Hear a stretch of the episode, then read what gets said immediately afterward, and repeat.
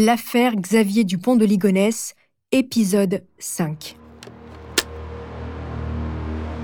Il y a 4 ans, le 21 avril 2011, des policiers alertés par des voisins qui pénètrent dans une maison familiale de Nantes. Ils découvrent alors les corps d'Agnès Dupont de Ligonnès, 48 ans, ses quatre enfants, Arthur, 20 ans, Thomas, 18 ans, Anne, 16 ans et Benoît, 13 ans, dans deux fosses séparés. Manque à l'appel le père, Xavier. Il devient l'homme le plus recherché de France. Le père de famille a été vu pour la dernière fois le 15 avril 2011 par les caméras de surveillance d'un hôtel de Roquebrune sur euh, Argence, dans le Var. Sa voiture avait été retrouvée sur le parking et depuis, plus rien.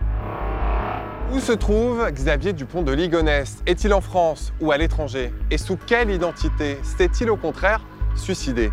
Toutes les hypothèses, tous les scénarios sont envisagés pour cet homme décrit comme un stratège capable de se fondre dans n'importe quel environnement.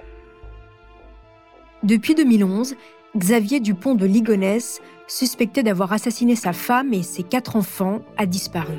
Tout a été dit et écrit sur cet homme apparemment banal.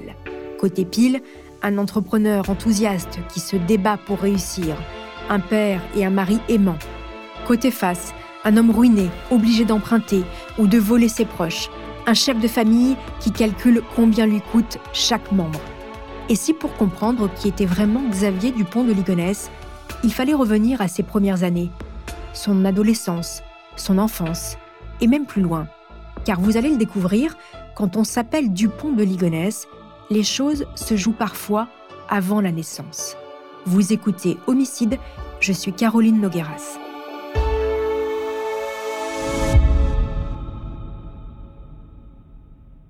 Xavier Dupont de Ligonnès est né le 9 janvier 1961 à Versailles, quatre ans après la naissance de sa grande sœur Véronique. La naissance de Xavier, premier garçon, assure la perpétuation du nom. Et quel nom? Les Dupont de Mars de Ligonnès, devenus Dupont de Ligonnès après une erreur dans l'état civil, sont une très ancienne lignée de militaires et d'ecclésiastiques. Originaires du Vivarais en Ardèche, avant de s'implanter dans le Gévaudan, les Dupont de Ligonnès appartiennent depuis plusieurs générations à la noblesse du Languedoc. Au début du XVIe siècle, Louis XV nomme le premier marquis de la famille qui s'ajoute à son titre de comte. Plus tard, un aïeul, Xavier Dupont de Ligonnès, épouse une sœur du poète Lamartine. Charles, fruit de cette union, fut militaire avant de rentrer dans la prêtrise. Il sera évêque de Rodez. Les Dupont de Ligonnès appartiennent aux 2800 familles nobles dont le nom a perduré depuis l'Ancien Régime. L'historien Éric Mention-Rigaud, spécialiste des élites, explique ce que signifie être noble aujourd'hui. La noblesse est morte civilement depuis 1848. Les nobles n'ont plus d'existence juridique en France. Euh, ils forment euh, un, groupe fermé, une caste fermée, puisqu'on n'entre plus dans la noblesse que par la naissance, euh, la République n'anoblissant plus. Ils sont très minoritaires, 3000 familles, 0,2% de la population française, 100 000 personnes sur 60 millions d'habitants. La Révolution leur a enlevé le privilège de l'inégalité, donc leur pouvoir dans la société française ne résulte plus que de leurs compétences. Et pour les principaux intéressés, que veut dire être noble en 2022 Les nerveux lois propriétaires du domaine de Courson expliquent. Ça représente une, certaine tradition d'exigence, de, qualité, de valeur, d'honnêteté, de, désintéressement, de service de l'intérêt général. Euh, que nous essayons d'entretenir ici et, j'espère de transmettre à nos enfants pour la génération future. Le schéma est le même dans sa famille. Il grandit à Versailles, rue du Maréchal Foch, avec ses deux sœurs, Véronique et Christine. La vie est rythmée par l'église, la scolarité dans des institutions privées. Les vacances se suivent et se ressemblent sur les côtes de l'île de Bréa. C'est ici que durant les vacances de Pâques 1974, Xavier, 13 ans, rencontre Emmanuel Teneur. S'en suivra une amitié sans faille. Entre Emmanuel et Xavier, c'est à la vie, à la mort. Emmanuel, homosexuel, timide, introverti. Xavier, lui, est solaire et à l'aise en toutes circonstances. Des proches se risquent à raconter qu'Emmanuel est depuis le début amoureux de son ami d'enfance. Il lui aurait même avoué ses sentiments peu de temps après leur rencontre. Xavier l'aurait poliment éconduit, mais les deux hommes resteront amis. Au gré des déménagements et des aventures professionnelles de Xavier, Emmanuel le suit. Il est de toutes les fêtes de famille. Agnès encaisse cette présence qui lui pèse comme une épouse compréhensive qui supporte les amis de son homme. Noyant sa dépression et son mal-être dans l'alcool, Emmanuel suit Xavier comme son ombre. Il est son astre, celui qui donne le cap.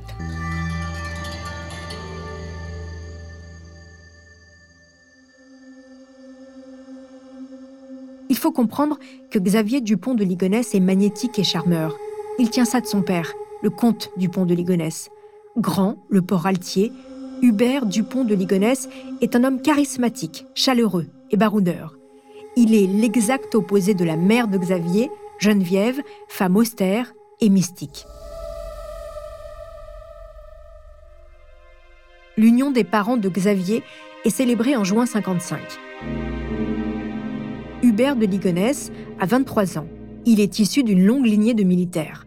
Fraîchement diplômé de l'École nationale supérieure de mécanique et d'aérotechnique de Poitiers, il se destine à l'ingénierie. Geneviève, elle, a 25 ans. Elle est la fille unique de Henri Maître et Alice Rocheroll, héritière du cofondateur de l'enseigne de cosmétiques Roger Gallet. Elle se destine à être mère au foyer. Geneviève de Ligonnès, 92 ans aujourd'hui, n'a jamais travaillé, vivant de l'héritage de ses parents ou de la générosité de bienfaiteurs. Le jeune couple s'établit à Cannes. Geneviève, qui vient de mettre au monde Véronique, vit mal la séparation avec sa famille. Le comte Hubert de Ligonnès décroche alors un poste en région parisienne chez Arthur Martin. La famille regagne Versailles. Xavier voit le jour en 1961, sa sœur Christine, cinq ans plus tard. Geneviève est de l'ancien temps. Quand son époux quitte la maison, Xavier a 10 ans. Le couple ne divorcera jamais. Qu'Hubert ait refait sa vie avec une nouvelle compagne et qu'il ait eu un enfant, Geneviève reste malgré tout Madame la comtesse Dupont de Ligonnès. Xavier, lui, garde contact avec son père, qui fait de l'import-export en Afrique. Il se murmure qu'il aurait quitté la France pour échapper au fisc. À Versailles, sa cancane à bas bruit. Pour ses 18 ans, il lui offre une moto, une Triomphe bleue.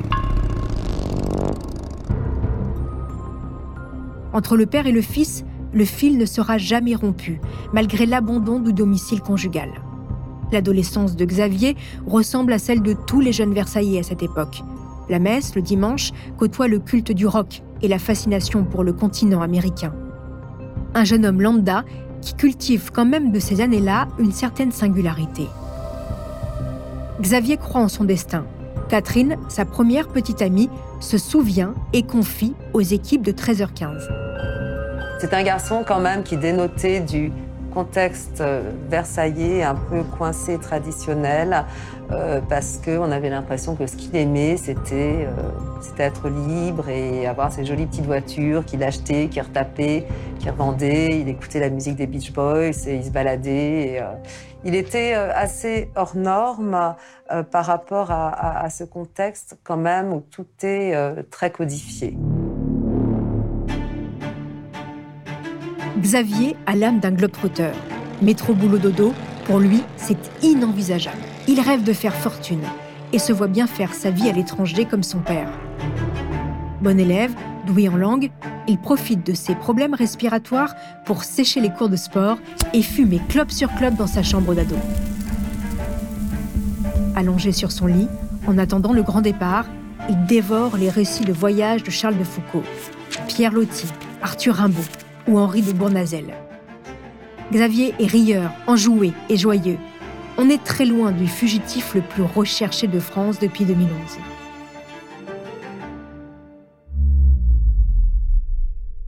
Après la mort d'Hubert Dupont de Ligonnès, son fils, Xavier, devient le comte de Ligonnès, garant de la perpétuation de la lignée.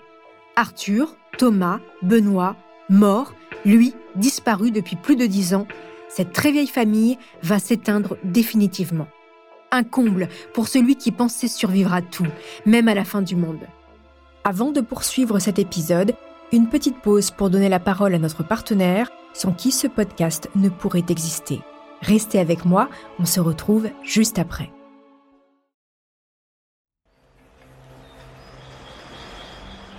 La question de la foi, de la religion, est au cœur finalement de cette affaire, parce que c'est un homme qui était véritablement hanté, torturé, taraudé par la question de la foi jusqu'au bout.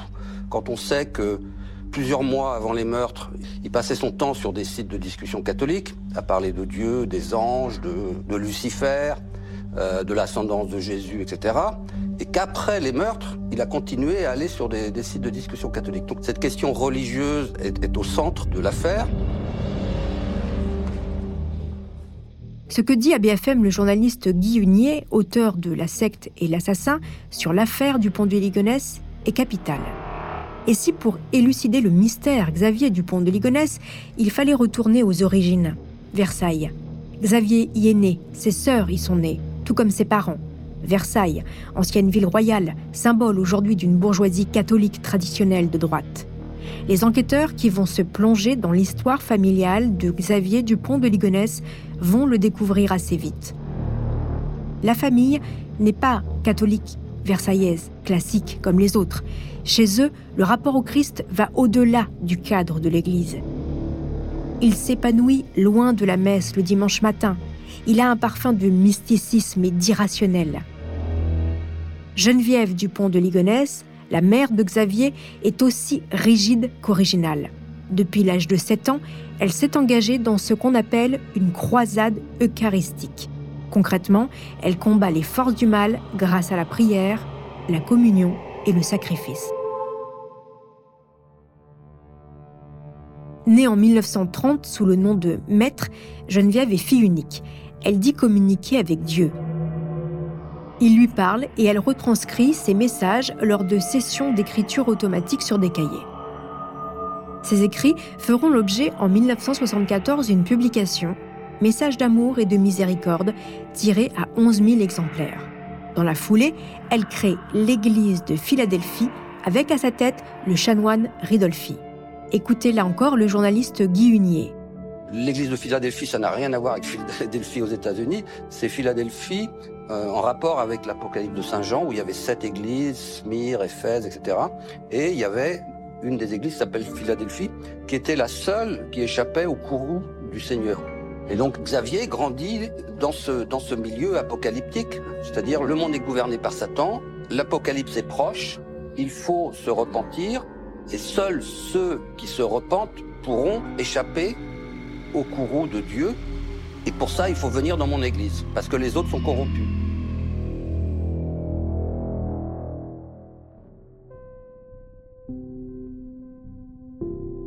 Ils ne sont que quelques dizaines d'adeptes autour d'elle, mais plus que leur nombre, c'est leur sociologie qui interpelle. Aristocrates versaillais désargentés, dévots bretons déclassés, les membres de ce groupe de prière vivent en marge de la modernité. Ils refusent le bouleversement issu de mai 68, la société de consommation. L'objet de toute leur détestation est le Concile Vatican II qui a fait entrer l'Église dans le XXIe siècle. Fini la messe en latin, oubliez l'accusation des Juifs comme peuple déicide, et surtout, l'Église reconnaît que la justice des hommes supplante la justice divine. Geneviève de Ligonnès ne mange pas de ce pain-là et rallie les intégristes de Monseigneur Lefebvre, qui, pour info, sera exclu de l'Église catholique.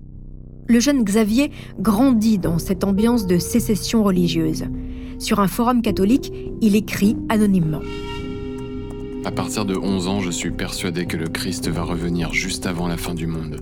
Je crois que c'est imminent, car ma propre mère est censée apporter la parole de Dieu baptisé également le jardin, car chacun y porte un nom de fleur, Philadelphia et le royaume de Geneviève, alias Violette. Autour d'elle, il y a Jean de Sézy, le grand argentier du groupe et bienfaiteur de la famille. Quand le comte Hubert de Ligonnès, le père, quitte le foyer pour vivre sa vie en Afrique, sans scier, l'entrepreneur achète l'appartement familial versaillais du 50 rue du Maréchal Foch. Il en laisse la jouissance à la fratrie. Pendant que Geneviève dialogue avec Dieu, Jean de Saisie paye les factures et subvient aux besoins de celle qui est restée seule avec ses deux plus jeunes enfants, Xavier et Christine. Car Véronique, l'aînée, et son époux ont déjà pris le large. Geneviève impose ses propres règles de vie. Les bijoux sont interdits, tout comme la télévision et les animaux domestiques. Les tenues vestimentaires sont austères. Je vous passe les nombreux interdits alimentaires. Comme un chef spirituel sectaire, Geneviève défait les unions qui ne lui conviennent pas et exige parfois la déscolarisation des enfants. Plusieurs signalements parviendront même à la mission interministérielle de vigilance et de lutte contre les dérives sectaires, la Mivilude. Geneviève prédit l'apocalypse, la fin du monde. Toujours selon elle, seuls les adeptes seront épargnés. Après la destruction de la planète, les survivants auront alors la charge de repeupler la Terre. Le chanoine Ridolfi, alias Rose Rouge, sera le prochain pape. Xavier, appelé Jacinthe, est l'élu, le numéro 3 d'un gouvernement suprême. Il a été élevé dans cette croyance durant toute son enfance il la porte en lui. Catherine, son premier amour rencontré sur les bancs du lycée à Versailles, se souvient pour 13h15 le dimanche d'un jeune homme original, mais pas seulement. Il semblait dire qu'il avait effectivement un grand destin qui l'attendait, sans rentrer dans les détails. Euh, qu'il était formaté, programmé pour accomplir un rôle, important euh, à l'échelle historique. À Bruno de Stabenrath, l'ami rencontré sur les bancs du lycée, Xavier confiera. Maman a ses lubies, ses révélations. Elle a toujours été habitée. Elle est un peu dingue. Elle est un peu dingue. difficile de savoir quel regard le fils porte vraiment sur le mysticisme de sa mère. Si ce point reste insondable, le regard que la mère porte sur le fils n'est pas un mystère. Dans le livre écrit par Bruno de Stabenrath, L'ami impossible, publié chez Gallimard, l'auteur écrit Depuis son enfance, sa mère le confortait dans l'idée qu'il était spécial, couvé par des divinités célestes et promis à une vocation extraordinaire qui se révélerait à moyen terme et la sauverait d'une apocalypse latente. Même s'il n'est pas un membre très actif de Philadelphia, Xavier garde cette prédiction dans un coin de sa tête. C'est une issue, une sorte de plan B, un fantasme auquel il se raccroche. Été 1981, Xavier se fiance en Corse avec Agnès qui a rejoint le jardin. Emmanuel Teneur, l'ami, également membre de Philadelphia, est chargé de chaperonner les deux tourtereaux. Le chanoine Ridolfi bénit le jeune couple. Geneviève à adouber sa future belle-fille. Le groupuscule vivote dans le secret. Le 22 novembre 87, le chanoine Ridolfi, objecteur de conscience de Geneviève, meurt à l'âge de 69 ans. Pour les adeptes qui croyaient leur chef spirituel immortel, c'est un choc. Très vite, la mère de Xavier Dupont de Ligonnès rassure ses ouailles à coups de nouvelles missives venues de l'au-delà. Le chanoine Ridolfi reviendra de là-haut bientôt et on célébrera sa résurrection. Au printemps 1995, Geneviève annonce l'imminence de l'apocalypse. À Ilifo, dans les Côtes d'Armor, le château de Brière, la propriété de Jean de Saisie, sert de base de repli au noyau dur des adeptes. Il y a là-bas de la place et de quoi tenir un siège, du fioul et de la nourriture en prévision de la fin du monde. Xavier, jeune père de famille de 34 ans, est installé à Sainte-Maxime avec Agnès. Il est chargé de rameuter les adeptes du Var pour se rassembler pour le grand jour prévu en décembre. Le premier prévenu est évidemment Emmanuel Teneur, installé depuis peu à Draguignan. Agnès prépare le dîner pour cette soirée, pas comme les autres.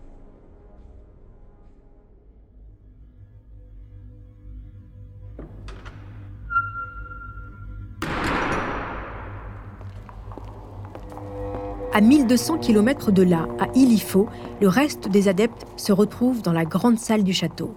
Suivant les instructions de sa mère, Christine, alors âgée de 29 ans, a des rapports sexuels avec tous les hommes présents. Elle est chargée de porter le Sauveur, réincarnation du Christ et de Satan. Mais de cette nuit-là, aucun sauveur ne verra le jour. La déception est de taille, les langues se délient, une partie des adeptes quitte définitivement le groupe. Cet épisode marque la fin de l'attachement d'Agnès à Philadelphia. Comme d'autres, l'épouse de celui qui devait être le nouveau roi ne croit plus en ses fadaises. Elle reprend le chemin de la paroisse de son enfance. Elle se rend à la messe tous les dimanches avec ses deux plus jeunes enfants. Xavier, plus cartésien, dit depuis toujours avoir perdu la foi. Il se moque de son épouse et la traite de grenouille de bénitier. Mais ne vous y trompez pas pour Xavier Dupont de Ligonnès. Même s'il n'y croyait qu'à moitié, le coup est rude. Quelques jours après la tuerie, il a effacé sur son ordinateur des documents stockés entre 2006 et 2008. Grâce à la connexion 3G du PC, les écrits sont retrouvés et fournis aux enquêteurs. En décembre 2006, il écrivait ceci.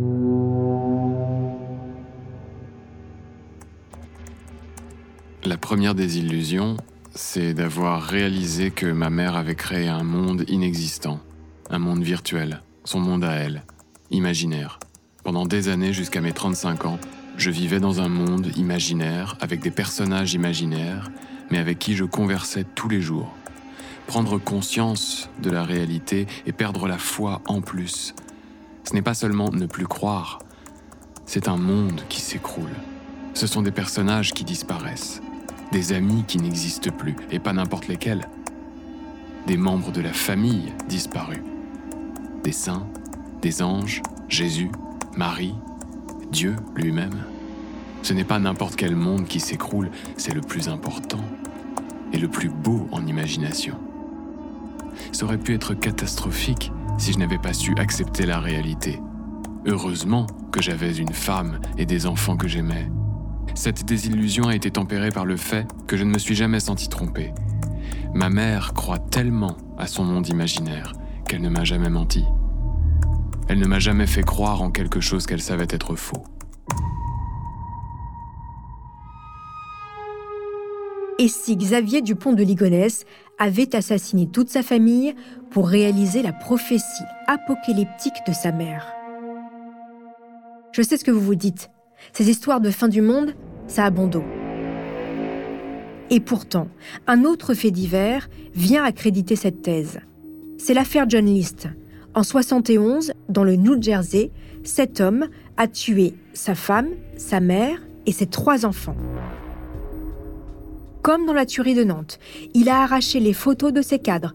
Il a prévenu les services postaux de ne plus livrer le courrier à son domicile. Il a appelé les écoles, les enfants, pour les excuser. Ils étaient malades. Il a prévenu également les proches pour annoncer que la famille déménageait définitivement dans un autre État. Mais contrairement à Dupont de Ligonnès, Liszt a avoué. Avant de s'évanouir dans la nature, il a écrit à son pasteur une longue lettre qui finissait par ces mots. Au moins, je suis certain que tous sont allés au paradis maintenant. Si les choses avaient continué ainsi, qui sait si ce serait le cas? Acculé par les dettes, sans travail depuis des mois, vivant dans le mensonge et la peur d'être découvert par ses proches, John List avait plaidé dans sa confession le meurtre altruiste.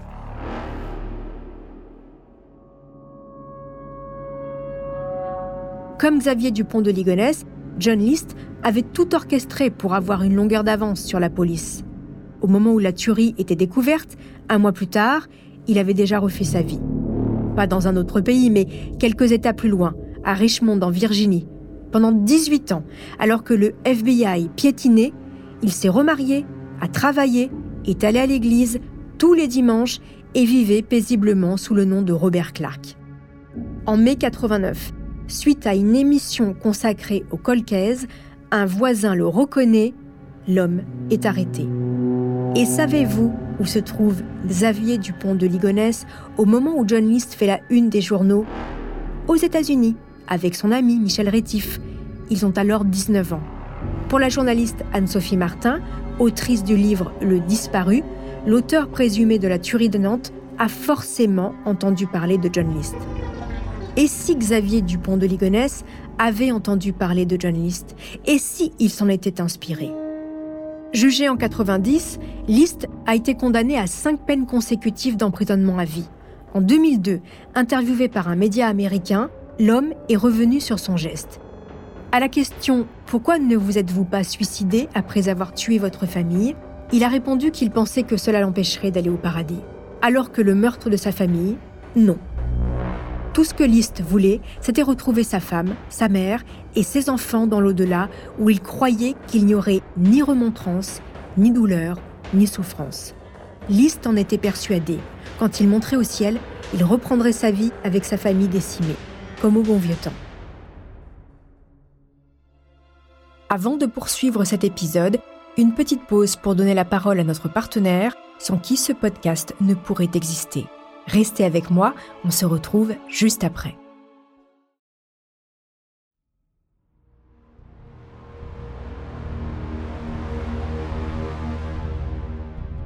Les signalements dans les monastères sont particulièrement scrutés par la police. Dès 2011, celui de Sainte-Madeleine du Barou, dans le Vaucluse, fait l'objet de vérifications. L'homme y avait séjourné à plusieurs reprises dans les années 80 pour des retraites spirituelles. Mais ça ne donne rien. Janvier 2018, deux promeneurs sont persuadés d'avoir reconnu le fugitif au monastère Saint-Désert des Carmes dans le Var. Nous sommes dans la région où Xavier Dupont de Ligonnès a disparu en 2011. Un moine lui ressemblerait fortement. La police décide de fouiller le monastère. La perquisition ameute les journalistes. Le moine se soumet à un test ADN, mais il n'est qu'un sosie.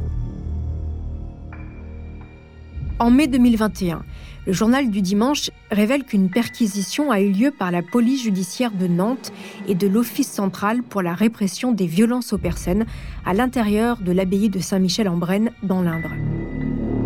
Selon les dires d'un témoin, Xavier Dupont de Ligonnès s'y cache. Un signalement pris très au sérieux car cette abbaye, fief de l'église traditionnaliste, avait hébergé Paul Touvier, l'ancien chef de la milice de Lyon sous l'occupation. Il avait bénéficié de l'hospitalité de l'église, lui permettant, pendant quatre décennies, de se soustraire à la justice.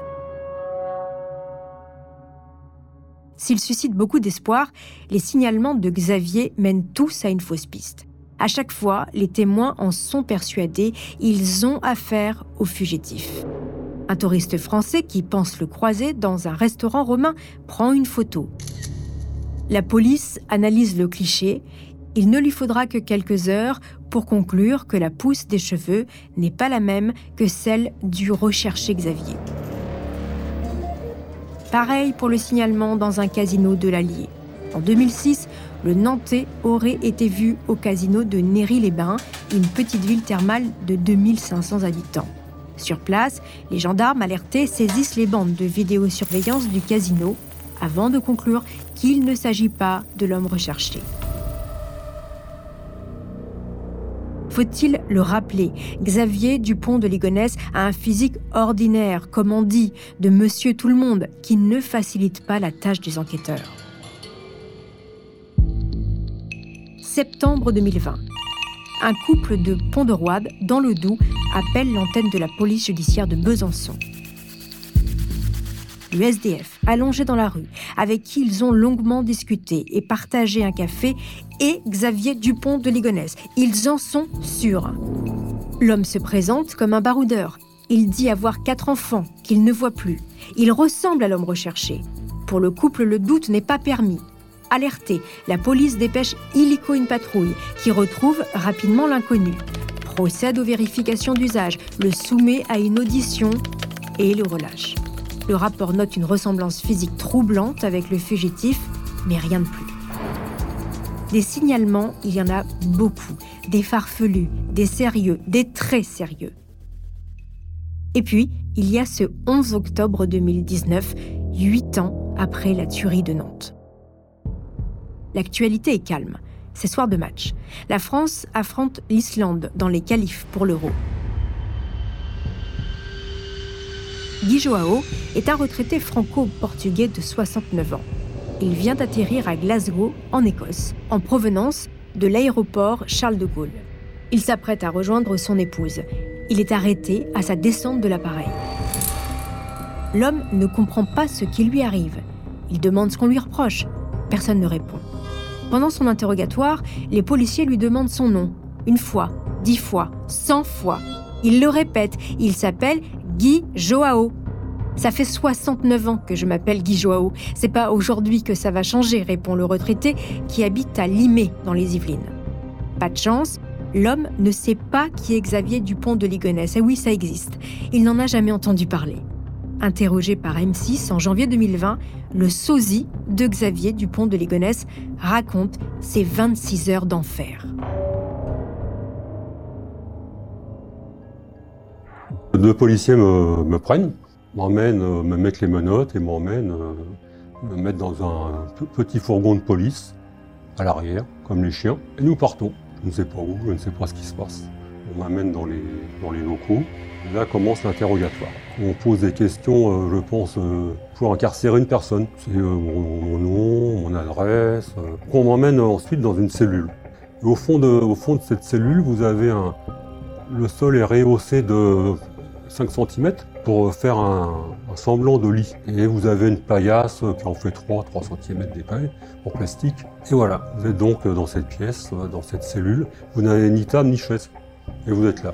Vous n'avez pas 36 solutions, soit que vous êtes debout ou allongé sur euh, ce semblant de lit. Donc au bout d'une demi-heure, une heure, euh, vous avez mal partout. Euh, vous avez les os qui vous vous font mal évidemment, vous dormez sur du béton. Et pour manger, ben, vous mangez comme un chien au sol. Étant donné que vous n'avez ni, chaise ni table, donc vous buvez et vous mangez au sol comme un chien. Je suis toujours dans mon, cinquième monde. Euh, c'est un film. Je le dis à tout le monde, c'est la télé, c'est pas croyable. C'est le cinéma. Ce n'est que le lendemain que les tests ADN vont parler et innocenter définitivement Guy Joao. Alors que s'est-il passé? Vous allez comprendre, c'est un très mauvais concours de circonstances qui en dit long sur les rouages de la police, la lenteur de la justice et l'intérêt autour de cette affaire. Le vendredi 11 octobre, vers midi, la police écossaise signale un homme sur le vol EasyJet Paris-Glasgow du lendemain. Ses empreintes matchent avec le mandat d'arrêt de Xavier Dupont de Ligonnès. Le signalement fait suite à une dénonciation anonyme jugée fiable. De l'autre côté de la Manche, les enquêteurs de la PJ de Nantes, toujours en charge de l'affaire, tentent de vérifier le tuyau des Écossais. Et vous allez voir, ça ne sent pas bon dès le début. Pour commencer, il n'y a pas de vol EasyJet prévu le samedi entre Paris et Glasgow.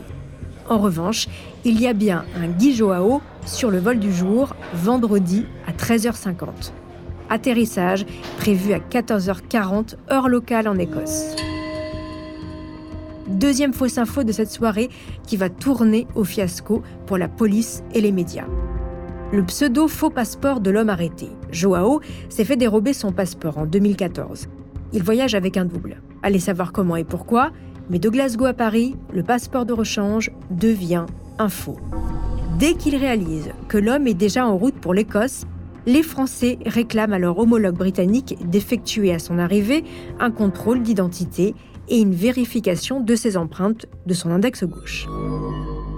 Pourquoi le gauche? Eh bien, figurez-vous que la notice rouge d'Interpol du mandat de recherche de Xavier Dupont de Ligonnès comporte une empreinte de très bonne qualité de son index gauche. Le père de famille nantais s'y était soumis lors d'un renouvellement de carte d'identité. Vers 19h30, heure de Paris. Ce vendredi 11 octobre, un policier écossais appelle l'Office central de lutte contre le crime organisé à Nanterre. L'homme arrêté est Xavier Dupont de Ligonnès. L'empreinte correspond. Dans la foulée, les Britanniques adressent aux Français le passeport de Joao. Le document comporte une photo et une adresse à Limay dans les Yvelines. Il n'est pas encore 20h. À Nanterre, au siège de l'OCLCO, l'Office central de lutte contre le crime organisé, et de l'OCRVP, c'est le branle-bas de combat. Il faut se rendre à Limay avant 21h, heure légale de fin des perquisitions. S'ils ratent le coche, ils devront attendre 6 heures le lendemain. Une dizaine de policiers est rameuté. Entre-temps, les flics français ont reçu la copie du passeport de Joao avec sa photo. Et là, tout de suite, ça saute aux yeux. Ce n'est pas lui. Mais les empreintes, elles, elles matchent. Le juge d'instruction, chargé de l'enquête, ordonne une perquisition à Limay. Les enquêteurs de la PJ, aidés par leurs collègues de l'identité judiciaire de Versailles, arrivent quelques minutes avant 21h. Ils investissent le pavillon et interrogent les voisins qui sont formels. Ils connaissent Guy Joao depuis 30 ans. Ce n'est pas le fugitif nantais. Il est un peu plus de 21h. Le tuyau écossais est de moins en moins crédible. Les policiers n'y croient plus. Mais la machine médiatique, elle, est partie comme un bolide sans frein sur l'autoroute. À 21h01, l'AFP lance sa première alerte. Xavier Dupont de Ligonnès arrêté à l'aéroport de Glasgow. 21h09, deuxième dépêche qui confirme l'information. La dépêche explique Dupont de Ligonnès avait été repéré par les policiers à l'aéroport parisien de Roissy-Charles de Gaulle avant l'embarquement, mais les policiers n'ont pas eu le temps d'intervenir et ont prévenu Interpol. À son arrivée à Glasgow, il a été contrôlé et selon la police anglaise, ses empreintes correspondent. Le ministère des Finances informe la cellule de crise de la PJ à Nanterre. Selon le fisc français, alerté une heure plus tôt, Guy Joao paye régulièrement ses impôts à son adresse de Limay depuis début 2000. Ça devrait suffire à stopper la machine, mais l'info ne filtre pas. À 21h27, l'AFP publie une troisième dépêche qui maintient l'arrestation. Entre 21h et 21h30, une source dans l'entourage du ministre de l'Intérieur, Christophe Castaner, admet avoir confirmé l'arrestation de Xavier Dupont de Ligonnès sur la base des informations de la fin d'après-midi. Il est 21h30. Alors que les enquêteurs comprennent qu'il s'agit d'une erreur, les médias, eux, à contretemps, s'engouffrent dedans.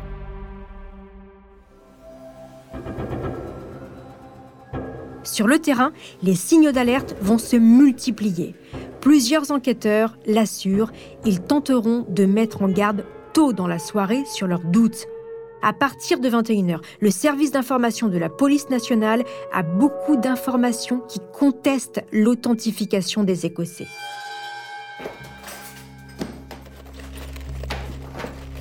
La perquisition à l'intérieur du pavillon de Limay ne donne rien, bien sûr. L'identité judiciaire a effectué des prélèvements avant de quitter les lieux. Toute la soirée, les enquêteurs de la PJ réclament aux Écossais de leur envoyer l'empreinte de l'index gauche de Guy Joao pour se faire une idée directe. Mais curieusement, l'empreinte ne leur sera jamais envoyée. À 22h, le patron du CRPJ de Rennes avertit le procureur de Nantes pour lui faire part de ses doutes. Il suggère même aux magistrats de rédiger un communiqué appelant les médias à plus de prudence. Dans les salles de rédac, vers 22h, il serait encore temps d'arrêter les rotatives prévues à 23h30. Toute la presse écrite est encore en mesure de mettre tout ça au conditionnel. Il faudra plus de deux heures pour que le procureur de Nantes, via l'AFP, appelle à la prudence.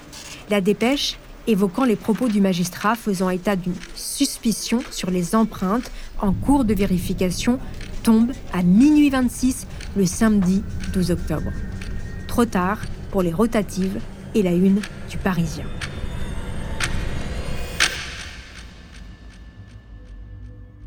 Il faut dire qu'entre-temps, à 22h38, un telex diplomatique a atterri à Nanterre. Le magistrat du poste nous informe de l'interpellation ce soir à son arrivée en Écosse de Xavier Dupont de Ligonnès. Ce ne sont donc pas seulement les flics de la PJ qui ont entendu de la bouche de leur homologue écossais l'arrestation du fugitif, mais le magistrat de liaison en poste à Londres. Et puis, la certitude du milieu de journée se met à trembler, comme un château de cartes, un peu avant 23 heures un message policier en provenance de Glasgow signale que les empreintes ne correspondent que partiellement. Pour les policiers français, c'est fini. Ils demandent aux Écossais un ADN. Ils insistent. À Glasgow, on estime que ça peut attendre lundi. C'est le week-end.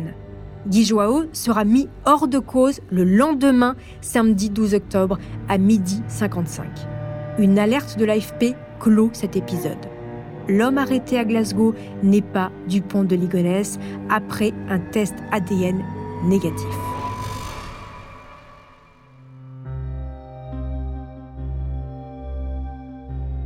On pourrait penser qu'avec le temps, les signalements vont diminuer et se tarir comme une source épuisée. Eh bien, pas du tout. Au cœur de l'été 2022, un énième signalement troublant a été révélé. L'ancienne propriétaire de Xavier l'aurait vu en Californie. Les faits remontent à 2015. Les D, c'est ainsi qu'on les prénomme, sont à San Francisco pour rendre visite à leur fils, employé d'une multinationale dans la Silicon Valley. Catherine et son époux se baladent dans le quartier français de la ville quand elle rentre dans une épicerie. Un homme la bouscule. Il porte une chemise ajustée et une barbe bien rasée. Catherine, persuadée de reconnaître son ancien locataire, l'interpelle par son prénom. L'homme aurait alors écarquillé les yeux avant de rebrousser chemin. Les D ne sont pas du genre à affabuler. Néanmoins, ils ne préviennent pas la police. Catherine D est décédée il y a six mois. C'est à cette occasion que cet événement s'ébruite auprès de leur cercle familial et amical avant d'être rendu public en juillet 2022. Elle était formelle, son mari beaucoup moins. Avant de poursuivre cet épisode, une petite pause pour donner la parole à notre partenaire, sans qui ce podcast ne pourrait exister.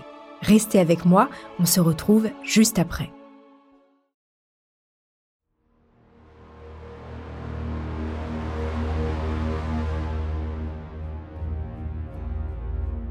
En 11 ans, le quartier du 55 boulevard Schumann à Nantes a sacrément changé. La couturière, qui avait donné l'alerte, a quitté les lieux, trop marquée par le drame. Les voisins présents en 2011 ont quasiment tous quitté le quartier. Ceux qui sont restés veulent oublier le drame et gardent porte close face aux journalistes qui viennent encore les solliciter. En 2015, la Maison de l'Horreur, comme l'ont surnommé les reporters, a été rachetée pour 216 000 euros. Une affaire dans ce quartier où un bien similaire se négocie quasiment à 550 000 euros, soit le double. Le Nantais qui s'est porté acquéreur l'a entièrement rénové de la terrasse où les corps ont été découverts jusqu'au grenier. En 2019, la maison a de nouveau changé de propriétaire. Les nouveaux acquéreurs ont déboursé 479 000 euros, un prix bon marché, selon les spécialistes de l'immobilier nantais. Si la maison n'a plus rien à voir avec les lieux du drame, son prix accuse encore une légère décote liée à son histoire. Une histoire inachevée, en suspens. À Nantes comme ailleurs, on s'interroge sur le sort de l'homme le plus recherché de France. Est-il mort ou en cavale? S'il est vivant, où est-il? Le parfum du mystère attire toutes les théories farfelues. Et même les journaux les plus sérieux cèdent à la tentation. Pour exemple, le 3 octobre 2021, le journaliste Yvan Rioufil signe un drôle de papier dans sa rubrique Les faits et gestes du Figaro. Il y raconte son entretien avec Geneviève Delpech, médium et veuve de Michel Delpech. Selon elle, Dupont de Ligonnès se serait suicidé. Il aurait trouvé un cimetière partiellement abandonné. Il se serait glissé sous une pierre tombale avant de se donner la mort avec une arme à feu. Si la médium n'a pas donné plus de précision, elle a à son actif des révélations qui se sont avérées justes. En septembre 2020, avant tout le monde, elle affirmait que la jeune Estelle Mouzin, disparue en janvier 2003, avait été enlevée et tuée par Michel Fourniret. Les expertises scientifiques parleront en juin 2022 et lui donneront raison. Les traces ADN retrouvées sur le matelas saisi chez le tueur en Syrie en 2006 appartiennent bien à la jeune Estelle. La théorie du suicide fait des émules. Jacques Pradel, journaliste et présentateur pendant une décennie de l'heure du crime sur RTL, pense aussi que l'homme est mort. Guy Hunier a étudié l'affaire de Nantes. Journaliste indépendant, spécialisé dans les affaires criminelles, ancien cadre de l'industrie pharmaceutique, il a mis à profit ses connaissances scientifiques dans l'affaire du pont de Ligonnès. Pour lui, ça ne fait aucun doute. La dernière image du principal suspect qui abandonne son véhicule sur le parking du Formule 1 de Roquebrune-sur-Argent et qui emprunte la route des Châtaigniers va mettre fin à ses jours. Toujours selon ce journaliste, il faut explorer les cavités de Roquebrune-sur-Argent. Il estime que les recherches effectuées par les gendarmes se sont concentrées au mauvais endroit. Guy Hunier, pour son enquête, a mis ses pas dans ceux de Xavier Dupont de Ligonnès, comme il l'explique à BFM TV.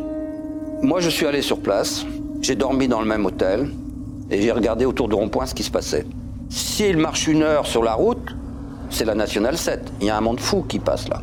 Il paraît très difficile qu'il n'ait pas été vu.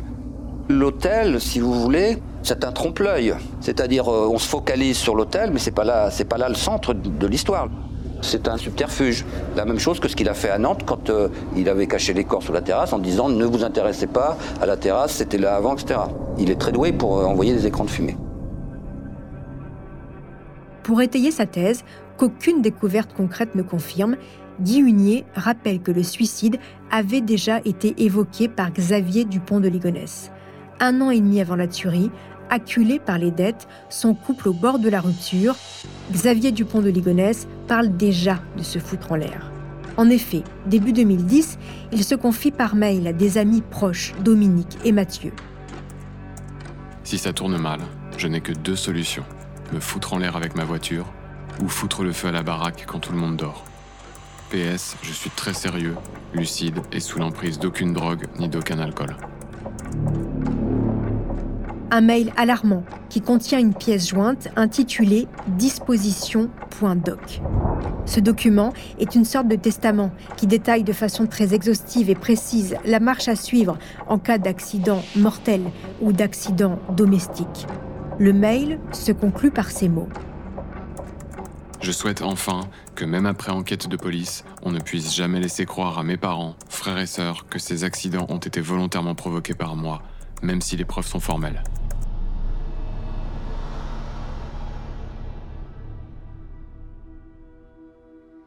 Le 28 avril 2015, des ossements sont découverts par un promeneur dans la forêt de Bagnols, près de Fréjus, dans le Var.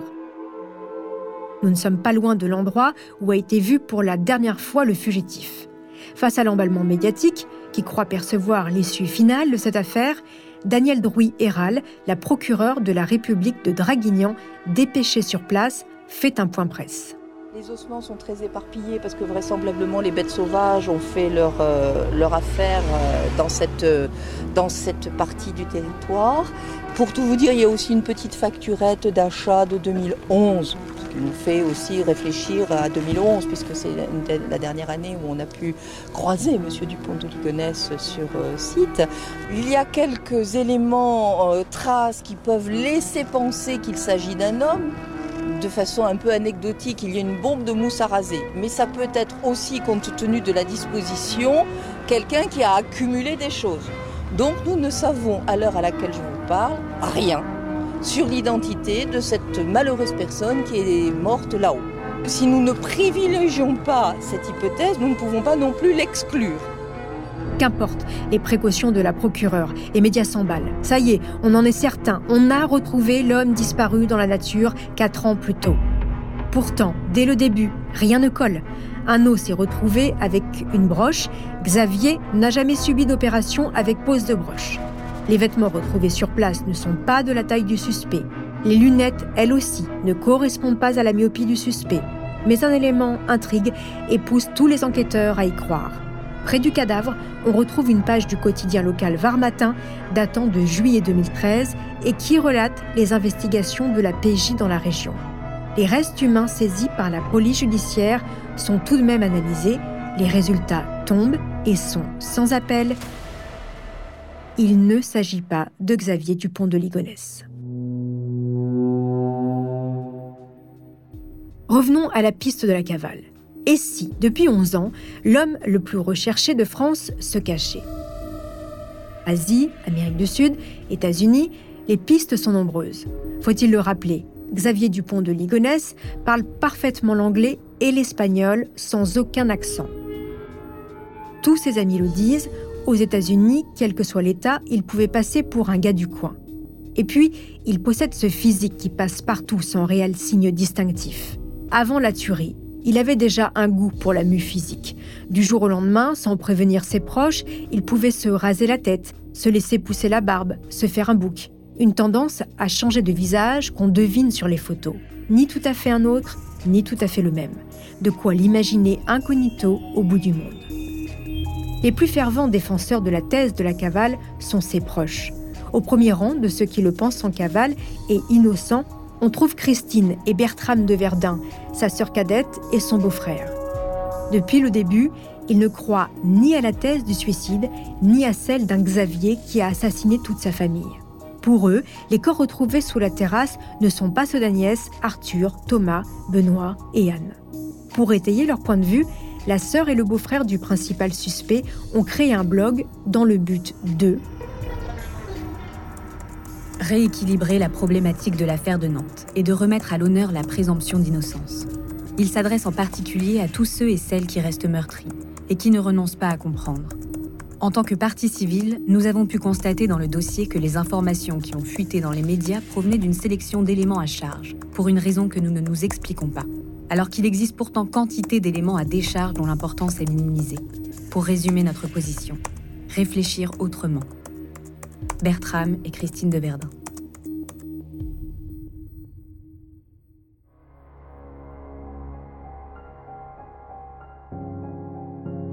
Des photos, des témoignages qui racontent le vrai Xavier, vu par ses amis, ses relations professionnelles, mais aussi des théories pour expliquer la disparition de la famille.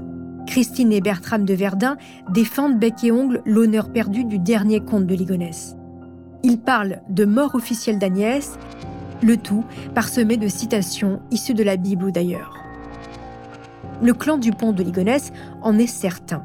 Xavier n'a pas pu assassiner sa famille. Christine liste tous les points qu'elle juge problématiques.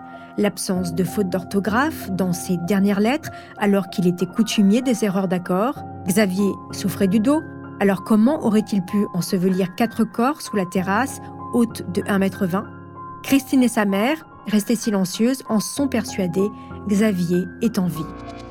Menacé, il ne serait pas libre de ses mouvements, mais il ne peut pas avoir tué sa famille, comme elle le confie un an après le drame. J'ai jamais pensé une seule seconde que mon frère puisse tuer sa famille. Il n'a jamais présenté ce, caractère de... Euh, non. Ça m'a paru totalement improbable dès le départ. Et avec le recul d'une année, je persiste dans cette position.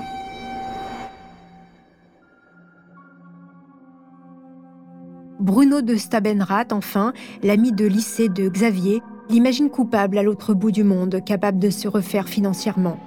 Michel Rétif et Emmanuel Teneur, les deux amis d'enfance aujourd'hui décédés, tous deux se sont suicidés, croyaient eux aussi à la cavale de Xavier du pont de Ligonnès. Magnétique, intelligent, calculateur et charmeur, ils en étaient persuadés. Si Xavier ne s'est pas donné la mort après avoir décimé sa famille, ce n'est pas pour se suicider quelques jours plus tard.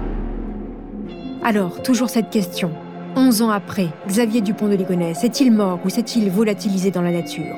Et si finalement la réponse se trouvait à mi-chemin? Xavier Dupont de Ligonnès, mort mais insaisissable à tout jamais? Véronique, sa sœur aînée qui n'a plus de contact avec sa mère et sa sœur, défend cette ligne. Pour elle, Xavier a voulu surtout ne pas reproduire le geste de leur père qui a abandonné femme et enfants en 79 pour s'envoler avec sa maîtresse en Côte d'Ivoire. En creux, elle raconte un jeune frère habité par la peur de décevoir, animé d'une volonté farouche de briller et cadenassé par une conception intransigeante de la fidélité familiale. Selon sa sœur Véronique, Xavier pense qu'un homme qui abandonne sa famille par la fuite ou le suicide, c'est qu'il ne l'aime pas. C'est de l'égoïsme ou de la lâcheté. Véronique, toujours, évoque un homme qui préfère tuer sa famille que de lui imposer le déshonneur. Pour elle, son frère s'est donné la mort tout en s'arrangeant pour qu'on ne retrouve jamais son corps. Une façon, selon elle, d'épargner Geneviève et Christine, pour qui le suicide est un péché impardonnable.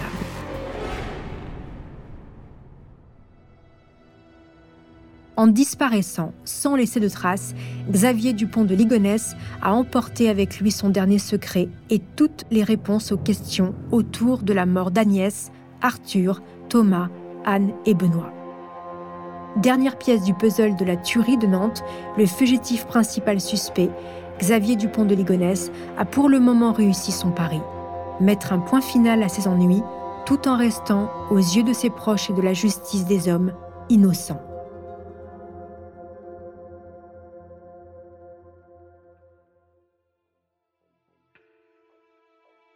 Voilà, c'est ainsi que se termine cette saison inédite de Homicide. Je remercie Virginie Gage qui a écrit les huit épisodes de cette saison.